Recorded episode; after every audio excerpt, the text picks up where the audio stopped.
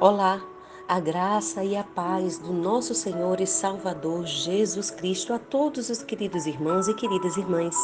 Eu me chamo Anne, sou do Rio Grande do Norte, Brasil, e quero junto com você compartilhar da poderosa palavra de Deus em nome de Jesus.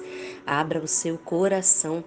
E hoje estamos chegando aos Salmos de número 137 que tem por tema Lamentação dos Exilados. Acompanhe comigo a leitura deste salmo, a ministração e logo em seguida a oração. Junto aos rios da Babilônia, sentamos-nos a chorar com saudade de Sião. Nos salgueiros de lá existiam, perdurávamos as nossas harpas, pois aqueles que nos levaram cativos nos pediam para entoar belas canções e os nossos opressores que fôssemos alegres, exclamando: Entoai alguns cânticos de Sião. Como, porém, haveríamos de cantar as canções do Eterno numa terra estranha? Eu hei de te esquecer, Jerusalém, que se paralise a minha mão direita. Pegue-se minha língua ao céu da boca, se eu não recordar de ti se não elevar Jerusalém acima das minhas maiores alegrias. Contra os filhos de Edom, lembra-te, Senhor, daquele dia em que Jerusalém foi destruída, como gritavam. Desmudai-a, arrasai-a até os fundamentos, filha da Babilônia, devastadora, bem-aventurado aquele que te der a paga de tudo quanto nos fizeste. Feliz aquele que agarrar os teus descendentes e os despedaçar contra a rocha.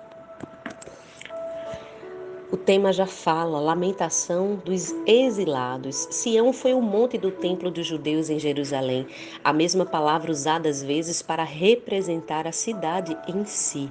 A Babilônia foi a nação usada por Deus para castigar o povo de Judá e destruir a cidade de Jerusalém no ano 586 a.C.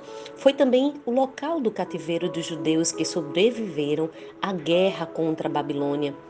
Nas colinas dos cativos, perto dos canais da Babilônia, os judeus lamentavam sobre a sua separação do Senhor e a ausência do local da adoração. Sabe o que aconteceu? Os judeus sentiram saudade da sua terra e, especificamente, do local da adoração nacional, que era o templo em Jerusalém.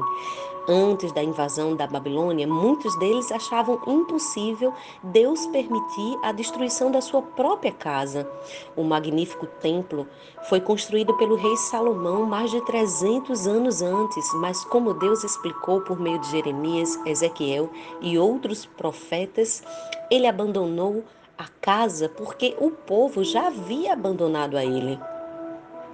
Os cativos penduraram as suas harpas, instrumento claramente ligado à adoração coletiva em Jerusalém, porque a Babilônia não foi o lugar escolhido por Deus para o louvor nacional.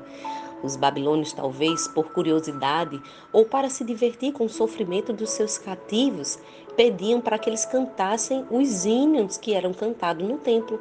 Os judeus não conseguiram, por entender que estavam longe da presença do Senhor do verso 5 ao verso 6, continua. O salmista fala: Se eu esquecer de ti, Jerusalém, se eu esquecer de ti, que se paralise a minha mão direita.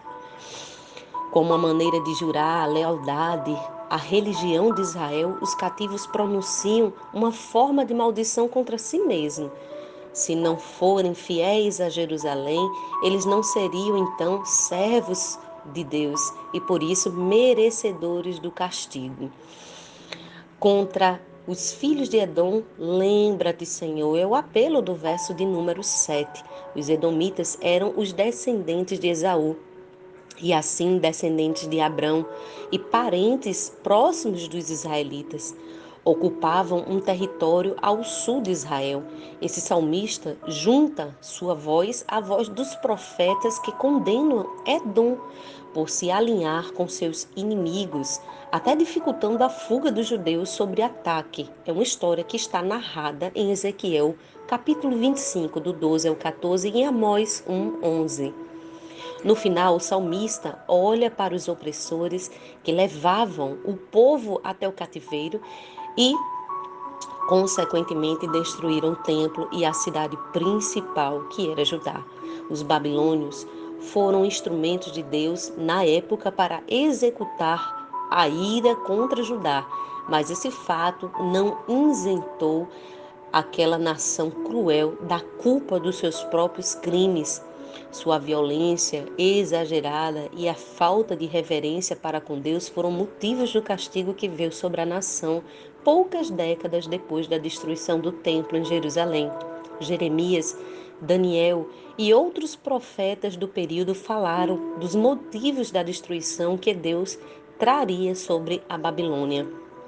O salmista aqui se regozija ao pensar sobre a queda daquele império, desejando a justiça divina contra a nação responsável por tanto sofrimento dos judeus. Deus foi justo ao castigar Judá e aplicou a mesma justiça quando puniu a Babilônia e permitiu que os judeus voltassem para adorar em Jerusalém. Essa reflexão deste tempo no Salmo 137 nos faz lembrar como muitas vezes eu e você nos portamos no tempo da opressão. Não encontramos motivos para louvar e cantar a Deus, ainda mais quando o erro é ocasionado ou é responsabilidade nossa mesmo. Pois bem, sabemos que estamos debaixo de uma nova aliança e esta nova aliança é através da graça de Deus em Cristo Jesus. A justiça de Deus foi cumprida em Cristo. Deus não almeja nenhuma punição para os seus filhos, mas a verdadeira libertação. Para isso, eu e você precisamos andar em conformidade à Sua palavra.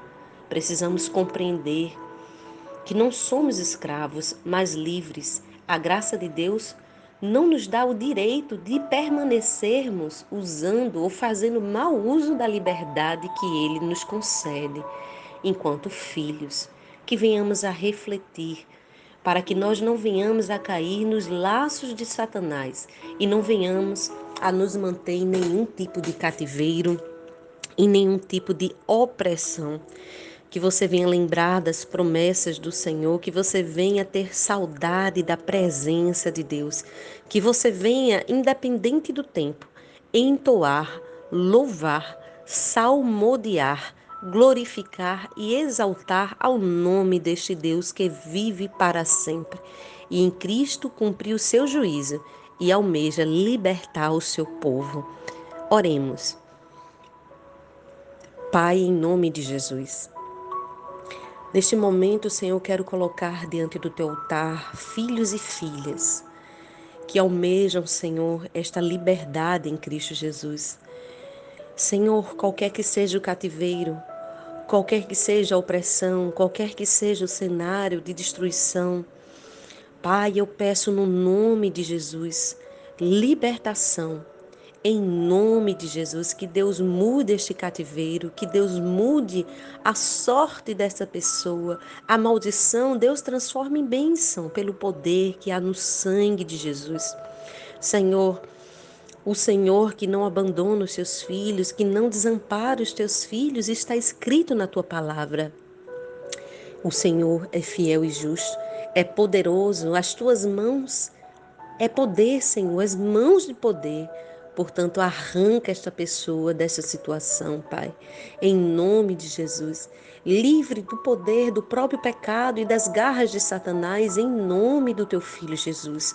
A, a nossa oração, Pai, nesta neste dia é em nome do teu filho, clamando a ti pela libertação de todos os opressores, clamando para que haja paz, para que haja alegria, que homens e mulheres sejam instrumentos teus nesse período de pandemia. Pai, em teu nome, execute, Senhor, a tua boa obra sobre as nações e glorifique o teu nome é assim que nós oramos e te agradecemos. Amém e amém.